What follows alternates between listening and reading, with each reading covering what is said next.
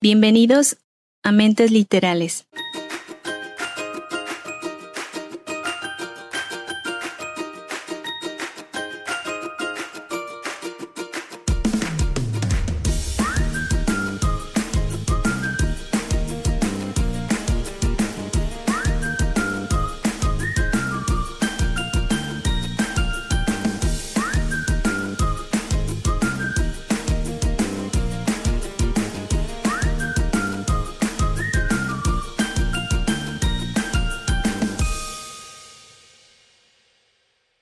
Día de hoy les traigo una historia diferente. Ya sé que siempre digo que traigo historias diferentes, pero en esta ocasión es verdad. El día de hoy, sí. Me dirijo hacia el género de ficción y literatura. Este libro salió en el 2017. Fue la primera obra de Gail Honeyman, que por cierto fue todo un éxito, y cuyo nombre es Eleanor Oliphant está perfectamente.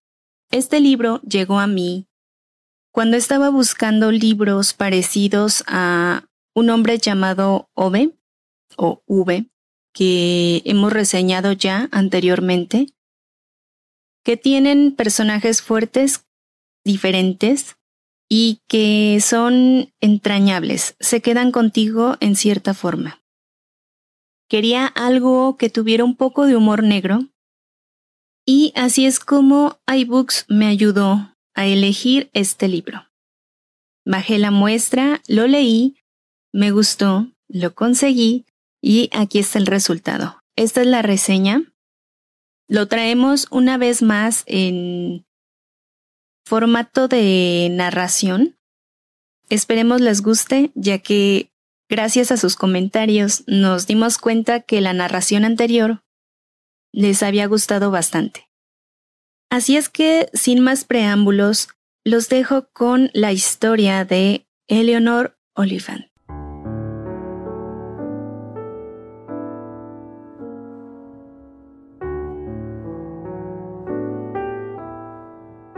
Cuanto más sola está una persona, menos capaz es de navegar por las corrientes sociales. La soledad va creciendo a su alrededor como una piel. Es acumulativa y una vez que se incrusta, es un mundo desahuciarla. Parafraseando al grupo Enjambre, a todos los veo y nadie me ve. Solo contigo me entretengo. No cruzamos palabras. Te llamaré por sobrenombre mi dulce soledad.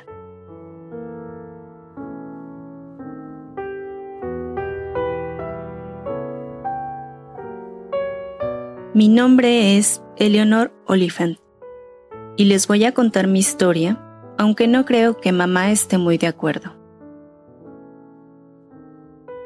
Estoy por cumplir los 30. Tengo un trabajo estable Llevo nueve años trabajando en una empresa de diseño. Tranquilos, lo mío no son las ideas. Mi trabajo es administrativo. Sí lo sé. La gran mayoría de las personas se desilusiona cuando escucha que manejo números en lugar de rotuladores. En la oficina nos dividimos en dos. Los creativos son las estrellas, y los demás somos simples empleados.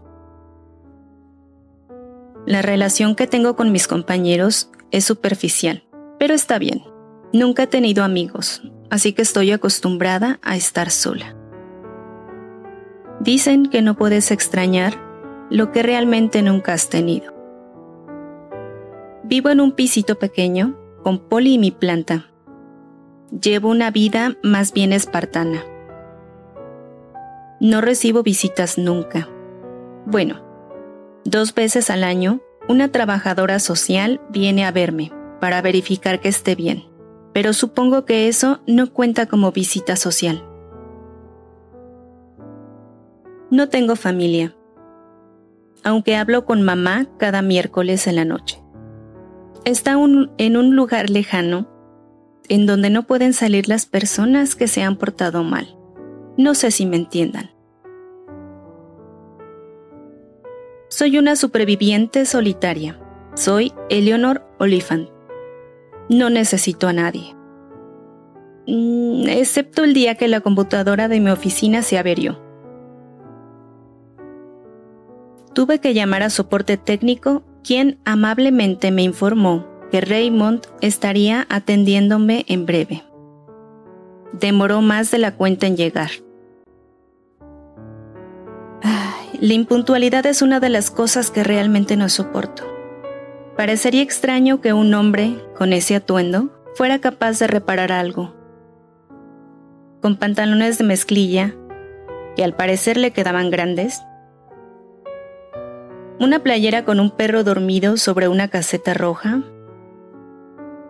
peinado desaliñado, barba incipiente y al parecer un tipo de tenis algo. Sin embargo, y a pesar de mis reservas, logró su cometido en muy poco tiempo. He de decirles aquí que mamá me alentaba a usar un lenguaje más depurado. Le daba mucha importancia a la apariencia y a los buenos modales. Quizá por eso me cuesta entender un poco al resto de las personas que me rodean. Y después dicen que yo soy la rara. Hace pocos días gané unos boletos para un concierto. No quería ir, pero sabía que mi jefe preguntaría por el evento y no quise decepcionarlo. Acudí con un compañero por obligación. En un punto de la noche se presentó una banda nueva. Salió el vocalista y con solo verlo lo supe. Era él. Esa persona especial que no podría olvidar bien vestido, zapatos limpios, bien peinado, guapo y con una voz angelical. Era magnífico. Me paralicé a la vez que una corriente eléctrica me recorría. Jamás había sentido eso. En cuanto terminó de cantar, me levanté y me fui sin decir una palabra a mi aturdido acompañante. Al día siguiente me criticarían ferozmente, pero no me importó. Desde esa noche tuve un objetivo claro, conocer todo lo posible sobre el cantante y preparar nuestro próximo encuentro. Era claro que éramos el uno para el otro. Me gusta planificar todo lo que hago, así que empecé a realizar una agenda con las cosas que tendría que hacer. A ver, estoy consciente de que no soy mi simpatía, pero tengo que trabajar el lado social sin nadie que me guiara o tener un modelo a seguir, era difícil socializar espontáneamente para mí. Es por eso que necesitaba usar mi computadora ese día. Tenía que realizar ciertas búsquedas con relación al músico. Les confieso que no soy una persona 100% normal, aunque dudo que haya muchos que realmente lo sean. Me refiero a mi aspecto físico, por supuesto. No es como si estuviera loca. Tengo una larga cabellera castaña, que honestamente no me ocupo en especial de ella. Complexión normal, tez clara, piel normal de un lado de la cara.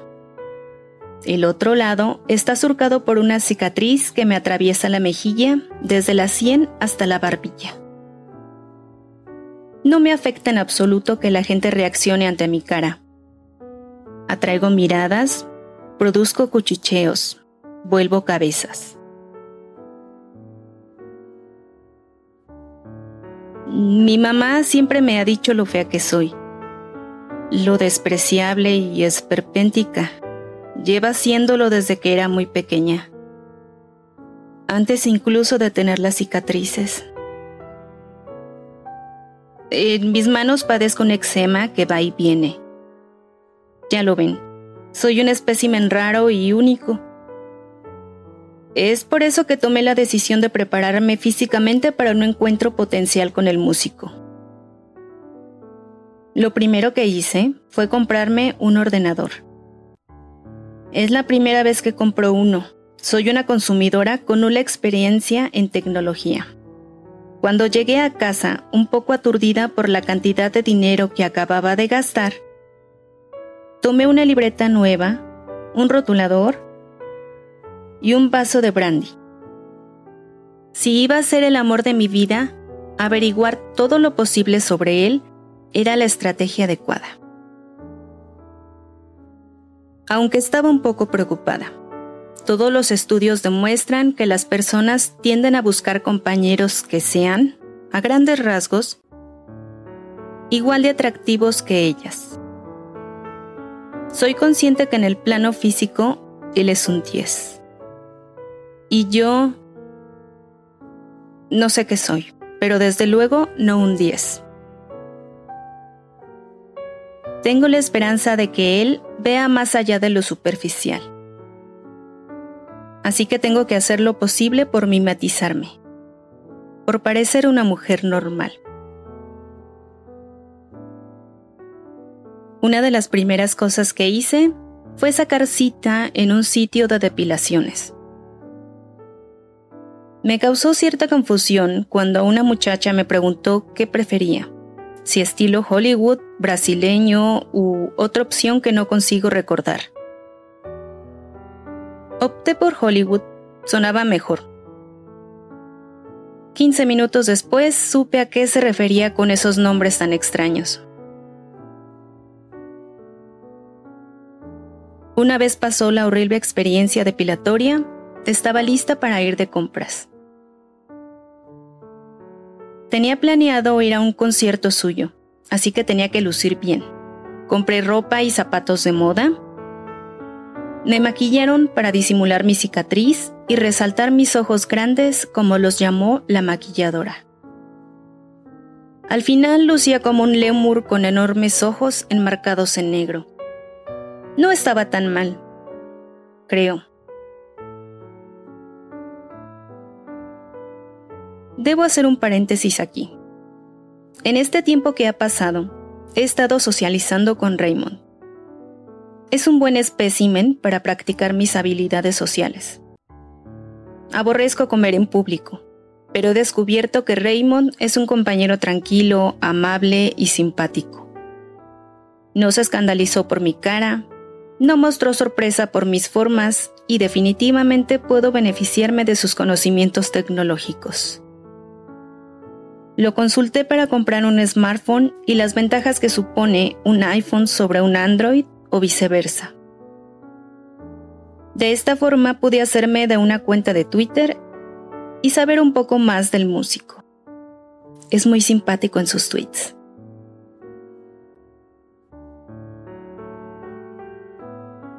Yo estaba bien sola, perfectamente, pero debía tener contenta mamá, tranquilizarla en el camino que llevo recorrido para ser una mejor yo, confieso que estaba empezando a emocionarme. Me producía cierto placer el ocultarle estos cambios a mamá. Pero ella me conocía lo suficiente para notar cambios en mi voz. Quizá me puse nerviosa y terminé contándole al final lo del músico y mi proyecto de acercarme a él. Por supuesto, ella se burló de mí, pero al final terminó apoyándome y dándome ciertos consejos. Cada vez que hablo con ella, es inevitable que termine temblando. Me produce escalofríos y un miedo paralizante que no me puedo quitar, más que con una buena cantidad de vodka. No es que sea una adicta, pero lo necesito para dormir, sobre todo los miércoles. El siguiente paso fue comprar un equipo completo de maquillaje. Ya había acudido varias veces a los almacenes y me habían explicado qué tonos usar para mi rostro y mi cicatriz. Mi cabello también sufre uno que otro cambio. Un corte al hombro, moderno, en capas y con luces que daban por fin vida a mi rostro. Por primera vez empezaba a conocer la felicidad había avanzado en el proyecto Amor de mi vida. Lucía fresca, moderna, diferente a mí. y por primera vez en toda la vida tenía un amigo. Una persona que te entiende sin juzgarte, quien acude a ti por ayuda y viceversa. Raymond era un desaliñado entrañable que a su manera me cuidaba. Volviendo al plan. Era el momento idóneo para dar el siguiente paso. Ya había cumplido 30 años y nunca había andado por la calle cogida de la mano de alguien. Sin embargo, el destino me tenía preparada una sorpresa. Ya se sabe que entre más feliz eres, entre más alto vueles, más dolorosa será la caída. Creí que el pasado y la tragedia habían quedado atrás, que el fuego se había consumido y que mamá estaba muy lejos para lastimarme de nuevo, para hacernos daño.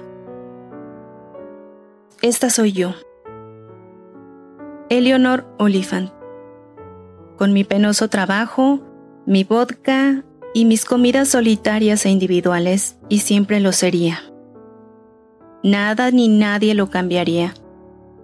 No se puede ni escapar del pasado ni deshacerlo. Había sido marcada a fuego y esas cosas no se olvidan por más que trate de fingir que nunca pasó nada, que nunca sufro, que nunca estoy triste. Es bien sabido que cuando alguien te pregunta ¿cómo estás? Es una regla social contestar, estoy bien. Estoy perfectamente.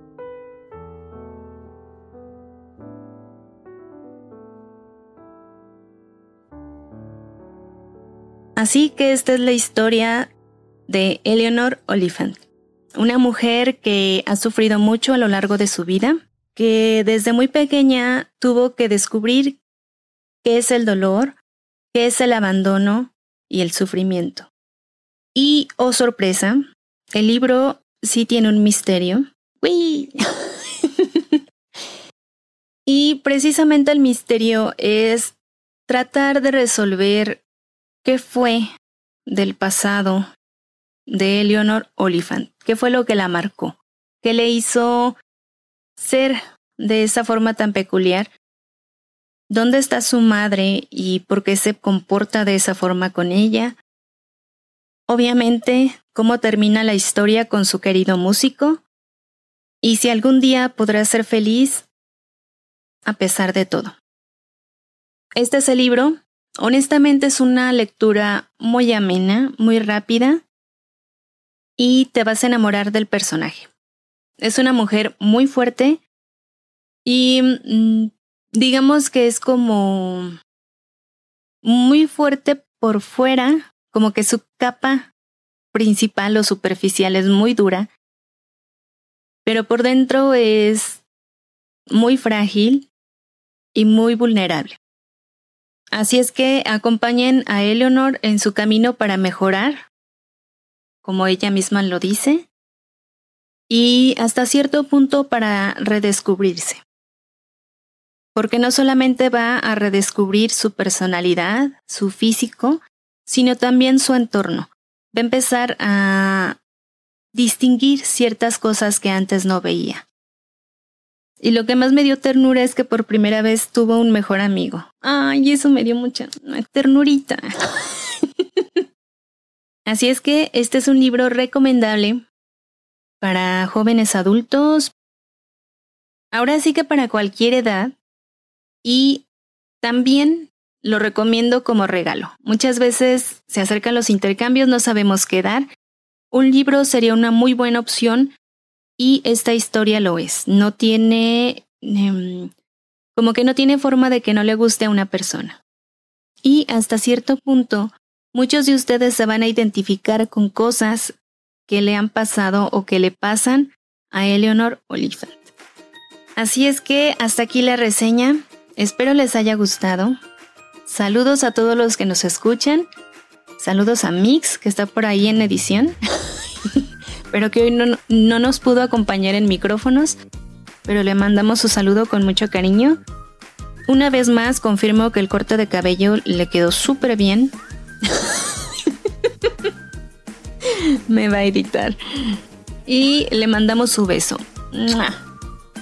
Nos vemos la próxima semana con nuevas historias y nuevos personajes.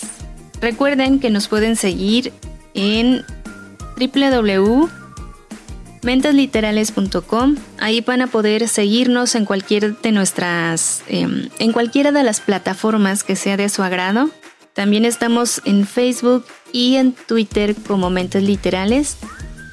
Ahí vamos a poder contestar sus mensajes y pues compartir un poco de mm, fotografías, imágenes, frases de libros, cositas así. Entonces por ahí estamos presentes. Cuídense mucho y nos escuchamos la próxima semana. Bye.